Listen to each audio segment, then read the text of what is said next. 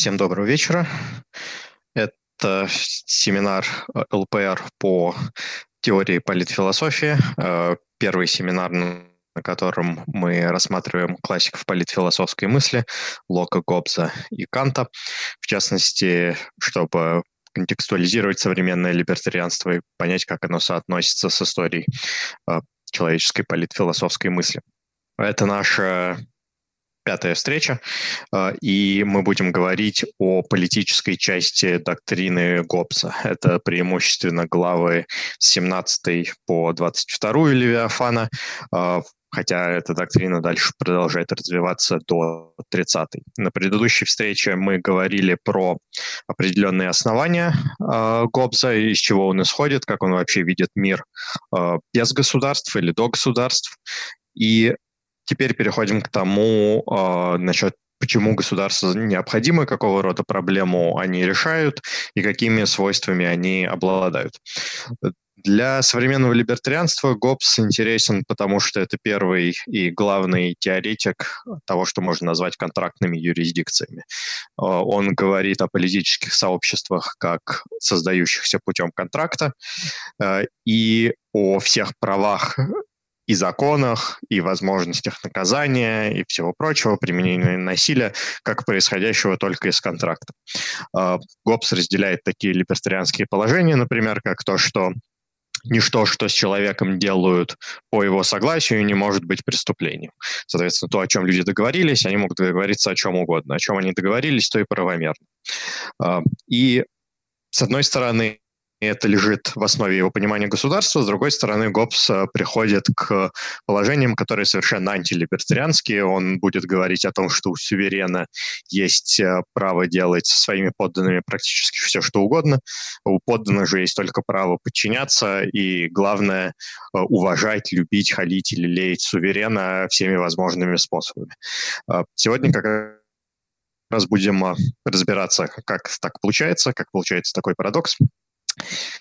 Стоит отметить, что Гоббс в своей работе сочетает, наверное, две э, характеристики или два качества, что очень часто бывает в политфилософии. С одной стороны, Левиафан — это такое последовательное, логичное, даже достошное местами изложение э, политической мысли, политически правовой. С другой стороны, это такой памфлет, в котором а, активно критикуются идеологические противники Гоббса и защищается риторическими местами, очень такими красочными риторическими фразами, наиболее милая Гоббсу картину. Поэтому первое, что надо сделать, читая особенно его политическую часть, это разделять э, философию от идеологии, что достаточно сложно. Но чтобы это сделать, мы э, вспомним, в каком контексте эта работа создавалась. Гоббс писал «Левиафан в изгнании», э, в Англии шла гражданская война. Э, Гоббс э, действительно защищал монархизм. В Англии короля недавно казнили. Это был уникальное для истории Европы, в общем-то, событие. Королей и раньше убивали, но убивали их обычно либо на поле битвы, либо в ходе переворота, а в Англии э, не меньше, не, ма... не больше, не меньше совершили публичную казнь. Причем королю устроили что-то вроде суда и отрубили голову на плахе за прегрешение перед народом. А для Гобза все это были совершенно жуткие вещи. Гражданская война, которая сопутствовала казни короля, ей предшествовала в некотором роде, следовала за ней тоже, потому что война закончилась не сразу после казни для Гобза было признаком такого явного упадка, деградации, все эти смерти и насилия, которые раздирали Англию в ходе гражданской войны, для него были очень ярким примером того, что происходит, когда вот те нормы, о которых он пишет, не э, имеют силу, не выдерживаются, когда люди на них нападают и их оспаривают на практике. Соответственно, у него была такая очень явная идеологическая программа, вызванная насущными событиями. Но, с другой стороны, у него достаточно много э, мысли. То есть эти события, эти эмоции спровоцировали его на достаточно детальный и подробный разбор э, фундаментальных понятий, стоящих за политикой и правом. Многие из этих понятий и те ходы мысли, которые которым следует Гоббс, они актуальны до сих пор.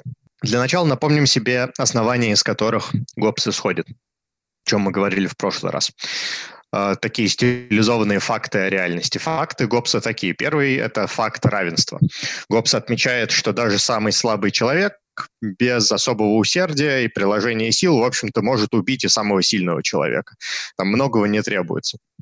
Особенно если найти какой-нибудь удобный инструмент, это сделать совершенно просто. А уж если несколько слабых человек соберутся вместе, то и самому сильному действительно стоит бояться за свою жизнь в любом случае.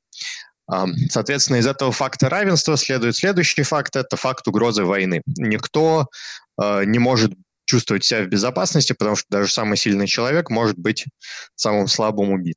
А почему эта опасность реальная? Потому что есть следующий факт, это такой факт эгоизма э, или разумного эгоизма. Э, Гоббс считает, что люди стремятся сохранять свою собственную жизнь и э, имеют право делать для этого все, что считают целесообразным.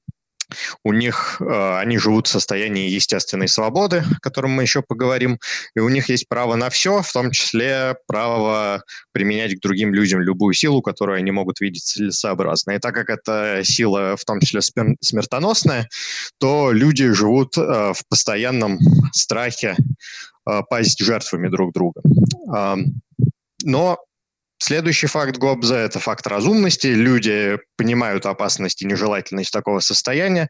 Они понимают, что им надо сделать что-то, чтобы вывести себя из этого состояния войны. Почему им надо это сделать? Ну, именно потому, что каждый человек стремится все-таки свою жизнь э, уберечь, и он понимает, что состояние войны э, с этой целью не соотносится никак. Э, соответственно, факт равенства, факт войны факт разумности. Но эти факты по Гоббсу недостаточно, чтобы все-таки установить мир. Почему? Потому что даже хотя люди хотели бы договориться о том, чтобы друг с другом не воевать, у них изначально нет способа принудить друг друга выполнять этот контракт. А любой контракт, за которым не стоит сила принуждения, это всего лишь слова и как таковые они не могут реально двигать людьми, они не дают людям оснований верить, что другие люди будут этот контракт соблюдать, а соблюдать контракт, не имея основания верить, что твои контрагенты последуют за твоим примером, а, это самоубийство, по сути. Это противоречит разуму, поэтому люди и будут находиться в состоянии войны до того, как появится какая-то сила, которая сможет их принудить а, этому контракту следовать. Ну, это вот такие основания. Это все дополитическое. А что Гоббс говорит, собственно, о политике, о решении вот этой проблемы, которую он поставил. Тут три вещи. Первое – это то, что люди все-таки способны эту проблему решить, тоже в каком-то смысле путем договора, а более конкретно путем формирования суверена, а, то есть ГОПС говорит о том, что только очень конкретная форма договора и только договор с очень конкретными последствиями способен людей из состояния войны вывести. И это то, что мы будем говорить, о чем мы будем говорить в основном сегодня. А, но еще другие две вещи достаточно важны. А, ГОПС говорит об определенном понятии свободы и об определенной, скажем так, материалистичности прежде чем мы перейдем к контрактным юрисдикциям, как раз материалистичность Гоббса – это очень важный момент, который надо закрыть. А, Гоббс, наверное, первый и для своего времени совершенно революционный материалист. А, Гоббс живет в середине 19 века, ой, в середине 17 века. Это время, времена Галилея, чуть-чуть уже, уже позже написания Галилеем основных работ, времена научной революции – с плодами, которые Гоббс э, знаком напрямую и которые воспринял в своей работе. Гоббс воспринимает мир э, в целиком материалистическом ключе, как э, мир, состоящий из множества двигающихся тел и ничего больше. Это включает в себя э, людей, которых он понимает э, тоже как такие движущиеся механизмы у них нет, э, то есть про душу Гоббс э, много не говорит, но он много говорит э, про то, что реально существует. А реально существуют в конечном счете только тела и их движения, что для души просто никакого места не оставляет. И это приводит Гоббза к интересной концепции свободы, потому что из материализма следует детерминизм. И Гоббс это прекрасно понимает. У него есть э, соответствующий пассаж, который говорит о том, что, в общем, так как все является лишь движением и э, движением тела, и люди — это тоже просто сложные механизмы, в которых много составных частей, но которые находятся в каком-то взаимозависимом движении, то все эти движения, они, в общем-то, предопределены. Поэтому никакой свободы воли, в частности, у людей нет. Гоббс об этом пишет э, прямым текстом, но тогда что такое свобода для него? А этому посвящена как раз, чтобы не соврать, 19 кажется, глава. Нет, 18 где он говорит о свободе подданных. Э, и он определяет свободу так, что свобода означает отсутствие сопротивления, а под сопротивлением я разумею внешнее препятствие для движения. И это понятие может быть применено к неразумным созданиям и неодушевленным предметам в не меньшей степени, чем к разумным существам. Ибо если что-либо так связано или окружено, что оно может двигаться лишь внутри определенного пространства, ограниченного сопротивлением какого-либо внешнего тела, то мы говорим, что это нечто не имеет свободы двигаться дальше. Подобным же образом о живых существах, пока они заперты или сдерживаются стенами или цепями, а также о воде, которая удерживается берегами или посудой, которая иначе разлилась бы по большему пространству, мы обыкновенно говорим, что они не имеют свободы двигаться так, как они двигались бы без этих внешних препятствий. Соответственно, это применяется и к человеку. Про свободу воли Гоббс говорит вот что. Сейчас найти момент. Ну да, такое же совмещение мы имеем в действиях, совершаемых людьми добровольно. В самом деле, так как добровольные действия проистекают из воли людей, то они проистекают из свободы. Но так как всякий акт человеческой воли, всякое желание и склонность проистекают из какой-нибудь причины, а эта причина из другой в непрерывной цепи, то они проистекают из необходимости. Таким образом, всякому, кто мог бы видеть связь этих причин, была бы очевидна необходимость всех произвольных человеческих действий. Соответственно, э, детерминизм, материализм, а свобода — это только отсутствие внешних препятствий для движения.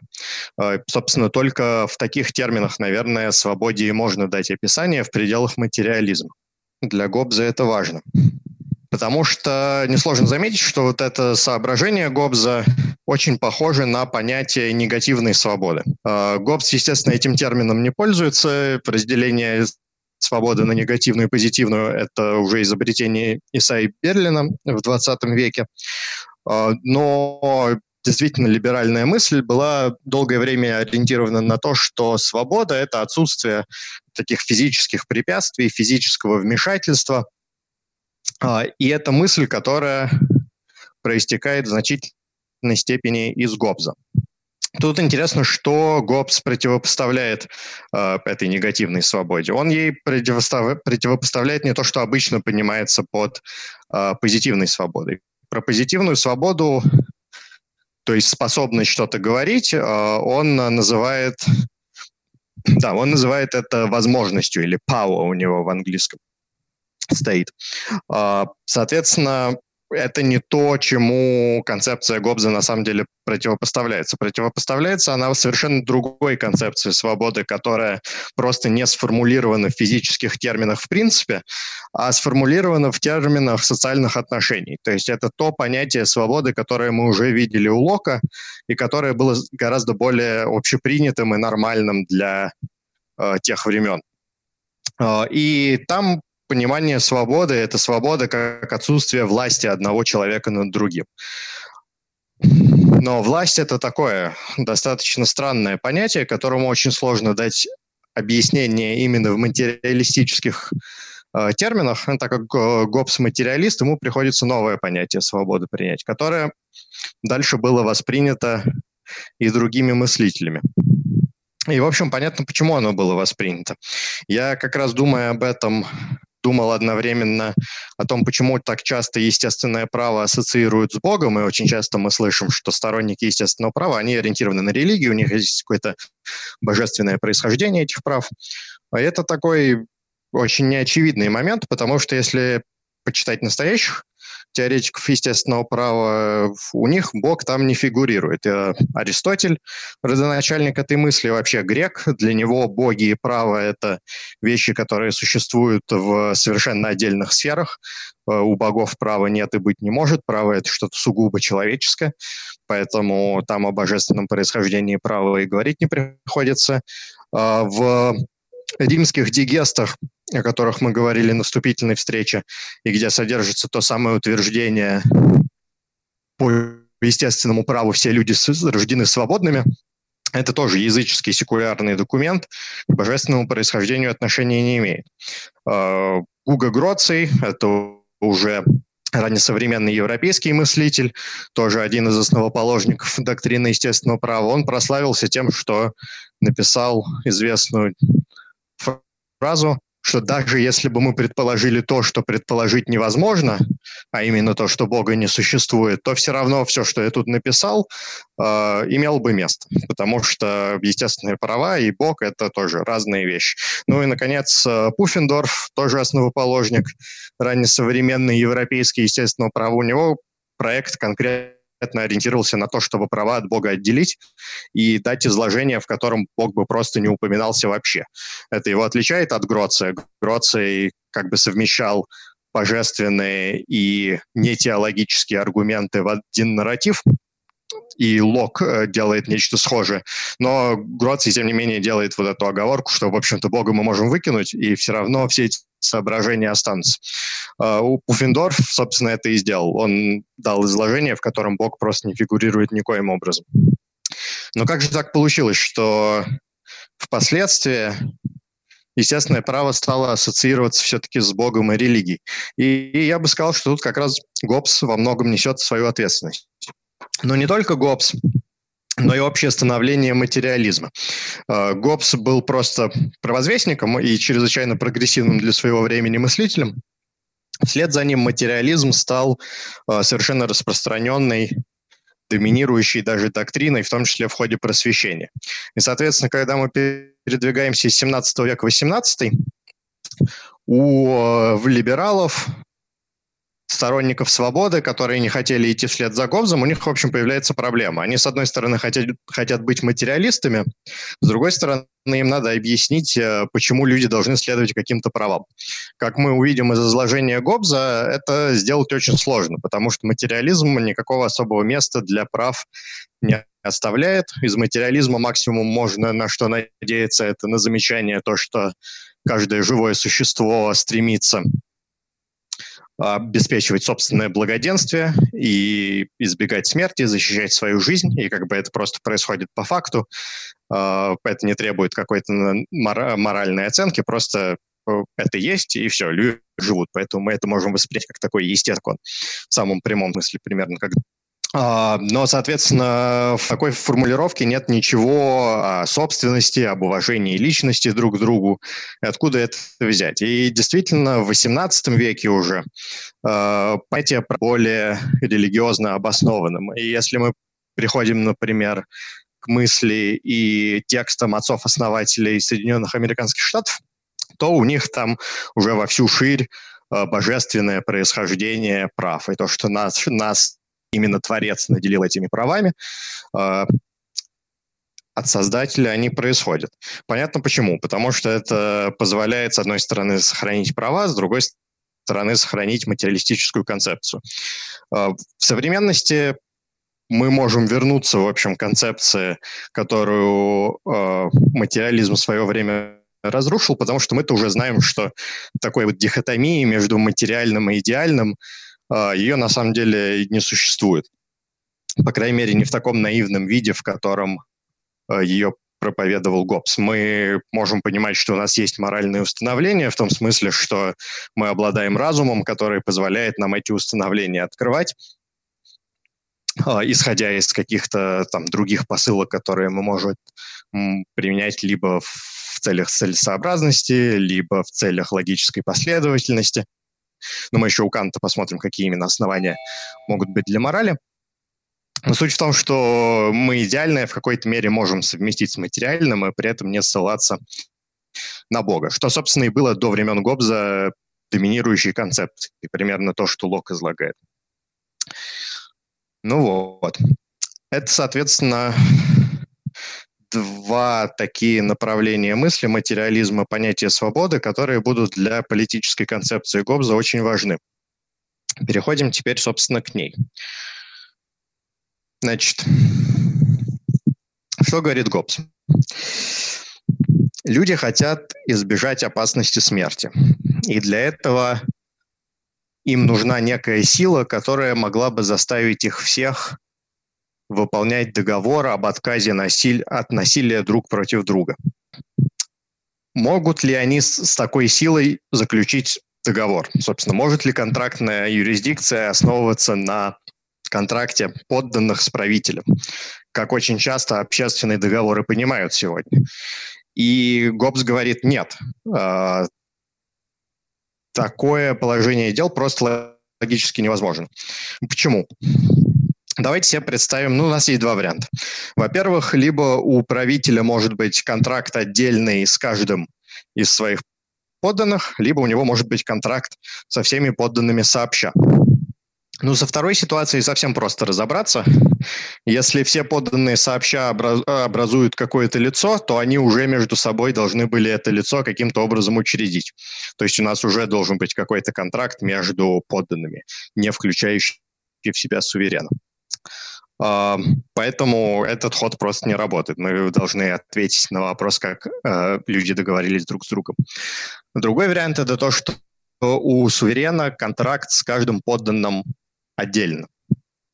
Но тогда, что говорит Гоббс, что даже если бы контракт был заключен таким образом между сувереном и каждым подданным, то когда подданные объединятся в одно целое, а в этом как бы сама суть э, договора, да, потому что подданные, они не столько боятся суверена, сколько они боятся агрессии, насилия друг от друга. И им нужно, чтобы суверен не их самих к чему-то принуждал, а чтобы другие люди против них агресс... не агрессовали. Но, соответственно, так как им нужно вовлечь в этот контракт э, друг друга, то любой контракт, который у них мог бы быть сувереном один к одному, он э, после формирования вот этого общего контракта будет э, ничтожен. Почему так? С этого как раз начинается изложение политической теории э, в 17 главе. Там Гоббс говорит вот что. Тщетна поэтому попытка предоставить кому-либо верховную власть на основе предварительного соглашения. А, мнение, будто какой-либо монарх получает свою власть на основе соглашения, то есть на известных условиях, вытекает из непонимания той простой истины, что соглашения являются лишь словами и сотрясением воздуха и обладают силой обязать, сдерживать и ограничить и защитить человека лишь постольку, поскольку им приходит на помощь меч государства, то есть не связанные руки того человека или собрания людей, которые обладают верховной властью, и действия которых санкционированы всеми подданными и исполнены силой всех подданных, объединенных в лице суверена.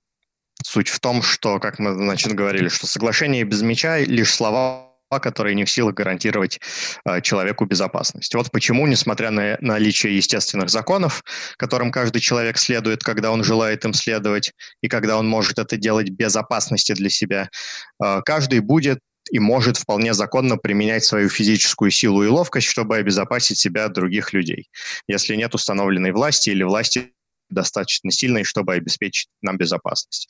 То есть это то самое соображение Лока, о котором мы уже говорили, то, что если у людей есть возможность мира, они предпочтут жить в мире. Но так как э, в отсутствие силы, которая бы других людей принуждала, других людей к миру, э, у них такой гарантии нет, им приходится готовиться к войне и к, э, ко всем окружающим относиться враждебно, как к потенциальным источникам смерти для себя.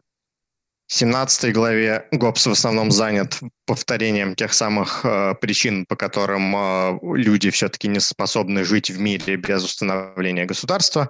Говорит о том, что они непрерывно соперничают между собой, э, что он отвечает на аргумент, что вот как же есть же существа типа муравьев или пчел, которые живут в каких-то обществах, не устанавливая никакого государства, на что Гоббс говорит, что Э, среди указанных существ общее благо совпадает с благом каждого индивидуума, и, будучи от природы склонными к преследованию своей частной выгоды, они тем самым творят общую пользу. Человеку же, самоуслаждение которого стоит в сравнении себя с другими людьми, может приходиться по вкусу лишь то, что возвышает его над остальными. То есть э, анкап э, ко времени Гоббза еще не изобрели, поэтому и у него нет доступа к э, картине, которая будет предложена уже в 20 веке, что все-таки можно сделать так, чтобы общее благо совпадало с благом каждого индивидуума э, путем рыночных оснований, введение этих рыночных оснований в том числе э, в политические вопросы и вопросы отправления насилия. Соответственно, Гобзу приходится обратиться к государству, как к общей власти, которая была бы способна защитить людей от вторжения чужеземцев и от несправедливостей, причиняемых друг другу.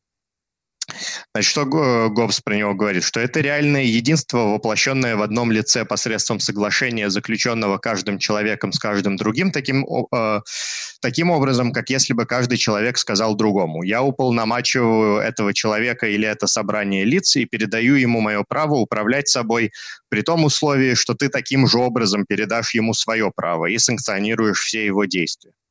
Соответственно, Гоббс предлагает очень такую конкретную форму контрактной юрисдикции, и это форма назначения общего представителя для всех нас. Представителя, который бы от нашего лица э, имел право действовать так же, как, собственно, как если бы он был нами самими. Э, этот э, аспект для Гоббза совершенно критически важный, потому что из него происходит следующее соображение. Так как мы представители уполномочили сами, то все, что представитель делает, э, мы как бы делаем сами собой. Мы уже дали согласие на э, любые действия, потому что его действия – это как бы наши действия. В этом представительстве э, сама суть политической власти. И Почему это позволяет э, решить проблему войны всех против всех, по мнению Гоббза?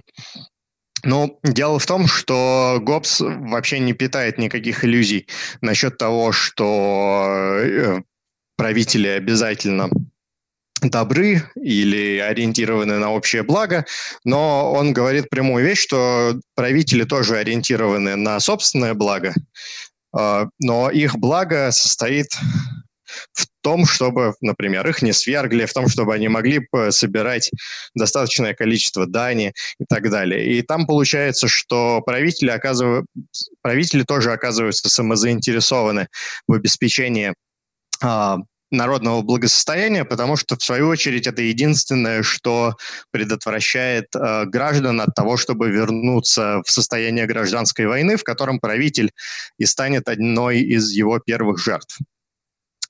А, для граждан же такая форма образования контрактной юрисдикции – это единственная форма, которая позволяет по-настоящему прекратить э, войну. Почему? Потому что только уполномоченный делать все, что угодно представитель это вращает ситуацию, где каждый продолжает быть судьей в своих собственных делах. То есть э, для Гобза важно, что суверен является верховным источником любой законодательной власти, что в том числе является прямым следствием понятия, что без контракта нет никакого права.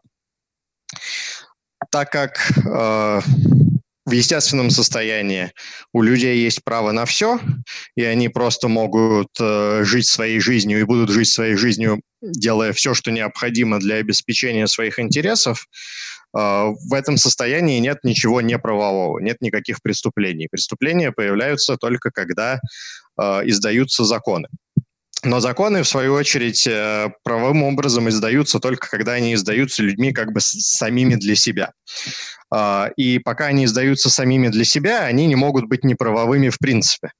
Потому что, опять же, то, что ты делаешь сам с собой, никогда не может быть нарушением твоего права. Что же происходит, если, например, а, люди пытаются сформировать контрактную юрисдикцию каким-то другим способом? Госс об этом очень много говорит потому что одной из его главных задач является критика конституционного правления, то есть такого понятия общественного договора, как раз где народ как бы нанимает э, правителей на определенные условия для выполнения каких-то ограниченных функций. Э, для Гобза такая ситуация э, не может привести ни к чему хорошему, потому что это просто лишает э, правителей тех необходимых механизмов, э, которые им требуются для обеспечения всеобщей безопасности. И дальше произойдет две вещи. Соответственно, когда им эти механизмы потребуются, либо э, они будут недоступны, и правители просто откажутся от исполнения своих задач, э, надо сказать, суверен, а не правитель, потому что насколько суверен и правитель – это одно и то же лицо, это тоже немного спорный вопрос. А, либо суверен все-таки попытается использовать те полномочия, что необходимо.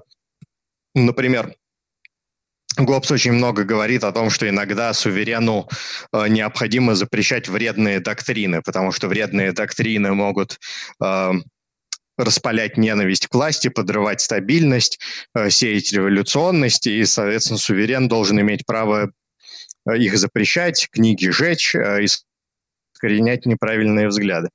Но, допустим, у нас конституционное правление, в котором у суверена таких прав нет. Гоббс отмечает, что, соответственно, суверену все-таки придется эти права использовать, либо посмотреть на то, как его государство распадется. Но когда он попытается эти права использовать э, против той конституционной рамки, которую он якобы принял, то люди только еще больше возмутятся, потому что это уже будет рассматриваться как узурпация. Э, люди жили в таком самообмане, что типа мы можем справиться и сохранить стабильность, э, лишив э, суверена право запрещать неправильные книги. Э, тут им с этим самообманом приходится столкнуться лицом к лицу, и они только суверенно будут ненавидеть и еще больше подорвут стабильность. В общем, такого рода соображения э, преследуют всю мысль Гоббза о том, как должна выглядеть политика. Например, он говорит о том, что верховная власть не может быть потеряна. Э, почему? Так как право представлять всех участвовавших в соглашении дано тому, кого делают суверенным путем соглашения, заключенного лишь друг с другом, а не с суверенным с кем-нибудь из участников, то не может иметь место нарушение соглашения со стороны суверена. И, следовательно, никто из его подданных не может быть освобожден от подданства под предлогом того, что суверен нарушил какие-либо обязательства. Тот, кто стал сувереном, не заключает предварительного соглашения со своими подданными. Очевидно, ибо он должен был бы заключить соглашение или со всеми, э, как одной стороной соглашения, или же несколько соглашений с каждым человеком в отдельности. О, тем самым я случайно нашел тот самый пассаж, который искал ранее. А, там, как я говорил, значит, а, заключить соглашение со всеми людьми как единым целым невозможно, так как до установления государства они не являются единым лицом. А если он заключил много отдельных соглашений, соответственно, числу людей, то эти соглашения по приобретению им верховной власти становятся недействительными, ибо любое действие, на которое какой-нибудь представитель этой толпы может указать как нарушение договора, является действием суверена и всех остальных, так как оно совершено от лица и по праву каждого из них в отдельности. Кроме того, если кто-либо, один или несколько человек, утверждают, что суверен нарушил договор, заключенный им при установлении государства, а другие, или кто-либо другой из его подданных, или суверен сам, утверждают, что никакого нарушения не было, то в этом случае не имеется судьи для решения этого спора. И мы снова таким образом отброшены назад к праву меча, и каждый человек снова получает право защищать себя собственной физической силой, что противоречит цели, поставленной людьми при установлении государства. А, Чедна поэтому попытка предоставить кому-либо верховную власть на основе предварительного соглашения. А, ну и дальше продолжается по многим пунктам. Подданные не могут осуждать действия суверена, любой суверен не наказуем подданными. Суверен – судья в вопросах о том, что необходимо для мира и защиты своих подданных. Ну, опять же, тут стоит э, детальнее остановиться. Так как целью учреждения верховной власти являются мир и общая защита, а право на цель дает право и на ведущие к ней средства, то к правам человека или собрания, обладающего верховной властью, относится также право быть судьей в делах мира и защиты, а также в делах того, что препятствует их осуществлению. Суверен таким образом имеет право предпринять все, что он считает необходимым в целях сохранения мира и безопасности путем предупреждения раздоров внутри и нападения извне. Соответственно, у Гобза получается так, что мы начали с контракта, начали со свободного волеизъявления людей, но закончили назначением э, суверена, который обладает полными правами делать все, что угодно. Гоббс много говорит о том, что эти права э, неделимы, э, и что лучше всего, если это действительно сконцентрировано в фигуре одного единственного человека, то есть монарха, хотя Гоббс признает, что государства могут быть в разных формах. Он всегда оговаривается, что у нас может быть единственный суверен или сувереном может быть ассамблея, то есть парламент. Он это допускает как логическую возможность, но он приводит много причин того, почему ассамблея это всегда хуже, чем э, монархизм. Их мы разбирать не будем, потому что это, в общем-то, не так интересно. А, больше интересно, почему получается так, что суверен должен обладать а, всеми этими правами, и нельзя ли сделать какую-то контрактную юрисдикцию, которая все-таки была бы а, не столь не столь полномочна. Гоббс говорит вот что. Значит, права, образующие сущность верховной власти и являющиеся признаки, признаками, по которым человек может определить того человека или то собрание, которое обличены верховной властью, неделимы э, и непередаваемы. В них входит входить право чеканить монету. Ой, нет, это как раз э, то, те права, о которых мы говорили выше. Это именно права решения того, что правомочно и что неправомочно. Э, есть другие права, которые суверен действительно может передавать, э, и в них как раз входит право чеканить монету. ГОПС его не резервирует за государствами. Но судить о том, что хорошо и что плохо, что преступно, а что нет, а, включая любые действия абсолютно, в том числе высказывания, мысли и изложение неправильных доктрин, это все для ГОПСа необходимые права любой контрактной юрисдикции, потому что без них оно просто перестает существовать а, как юрисдикция, перестает выполнять свою главную цель.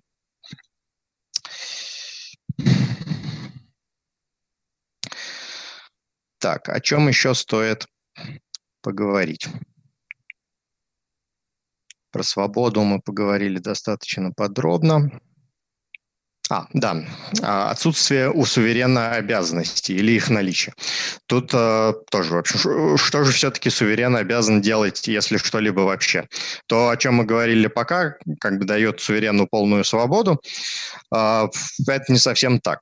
Э, у Гобза все еще продолжается такой материалистический подход к политике. Соответственно, в его рамках суверен обязан делать то, что а, сохранит существование государства. Это ставит определенные рамки, но это рамки, сходные рамкам разума для любого человека, как, например, не делать вещи, которые для тебя самоубийственные или для тебя вредны.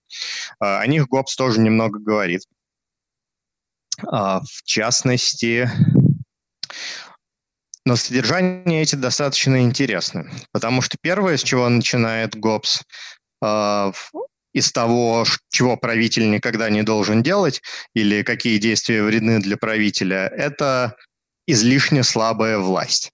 Главное, чего правители не должны делать, это ее разделять, подвергать себя каким-либо ограничениям э, и прочим вещам, которые потом не позволят суверену э, исполнять, собственно, функции суверена.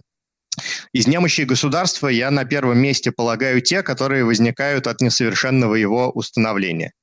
И первое – это недостаточность абсолютной власти. А, состоит она в том, что человек, добившийся королевства, довольствуется иногда меньшей властью, чем та, которая необходима в интересах защи... мира и защиты государства. Из этого вытекает следующее. Когда такому королю приходится в интерес безопасности государства использовать и те права, от которых он оказался, то это имеет вид его стороны, побуждало людей к восстанию короли отказываются от некоторых своих неотъемлемых прав, то это не всегда происходит от незнания того, что необходимо для принимаемого принимая. Часто это делается в надежде, что они смогут получить эти права обратно, как только пожелают. Э, в этом случае они ошибаются. Те, кто заставит их сдержать свое обещание, найдут поддержку против них э, у иностранных государств, которые в интересах благоденствия своих собственных подданных редко упускают случай ослабить соседей. Про это Гоббс говорит, что этим страдают не только монархи. Э, у республик тоже бывает э, такая проблема, когда они накладывают сами на себя ограничения и потом вынуждены с последствиями их считаться. Э, но в целом вот главная проблема. И, соответственно, главная обязанность государства – это не делать этого. Другая вещь – это частные суждения о добре и зле. На втором месте ставлю болезни государства, причиненные ядом мятежных учений. Одно из них учение, что каждый отдельный человек есть судья в вопросе о том, какие действия хороши и какие дурны. Это верно в условиях естественного состояния, когда нет гражданских законов, а при наличии гражданского правления в таких случаях, которые не определены законом. Во всех других же случаях ясно, что мерилом добра и зла является гражданский закон, а судьей – законодатель, который всегда представляет государство. Из-за этого ложного учения люди становятся склонными спорить друг с другом и обсуждать повеление государства, а затем повиноваться или не повиноваться им в зависимости от собственного усмотрения, что вносит смуту и ослабляет государство. Ну, с чем спорит Гоббс, понятно. Uh, интересно, какие это последствия имеет для нашего понимания контрактных юрисдикций. Потому что действительно, если мы хотим сказать, что ничего хорошего и плохого до контракта нет, только когда мы установились, э, собрались вместе э, и положили, что теперь наши действия будут управляться каким-то контрактом, то действительно получается, что интерпретация всего хорошего и плохого должна следовать только из этого контракта. И тем самым мы отказываемся от сохранения права на личные интерпретации. Э, и Гоббс, в общем, всего лишь развивает эту свою мысль до логического конца с дополнительной добавкой того, что он э, как бы думает на шаг больше, на шаг дальше и говорит, что учреждение юрисдикции подразумевает, что э, будет некое лицо, которое вынуждено будет интерпретацией этого контракта заниматься.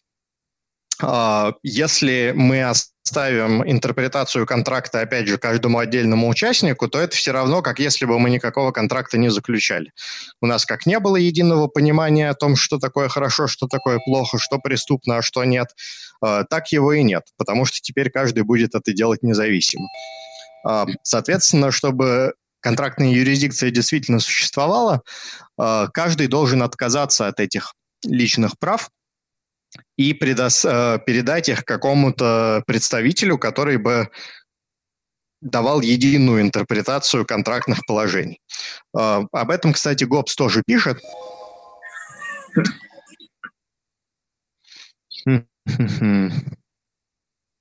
Но я, наверное, прямо сейчас этот кусок не найду, но он говорит о том, что э, каждый контракт может интерпретироваться многими способами, и, соответственно, если мы хотим э, учредить общежитие на общих началах, то нам надо учредить и единого интерпретатора. Э, да. Вот что он говорит. Тут есть такой интересный э, момент, когда он говорит о том, что вообще такое хороший закон или плохой закон. Он в итоге приходит к тому, что э, обязанности правителя это является издание хороших законов.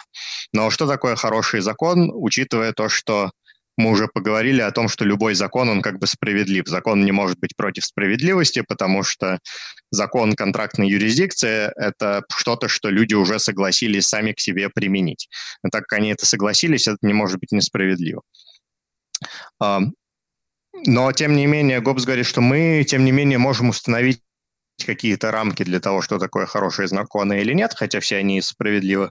Во-первых, это то, что они необходимы, а во-вторых, то, что они понятны. И тут у него интересное замечание, что понятность закона зависит не столько от изложения самого закона, сколько от объявления причин и мотивов его издания. Именно это показывает нам намерение законодателя. А когда намерение известно, тогда легче понять закон, изложенный кратко, а не многословно. Ибо все слова двусмысленны, поэтому умножение слов есть также умножение двусмысленности. Многословный закон, кроме того, дает повод к ошибочному предположению, будто стоит лишь старательно обойти букву закона, чтобы не подпасть под его действие. И это является причиной многих ненужных процессов.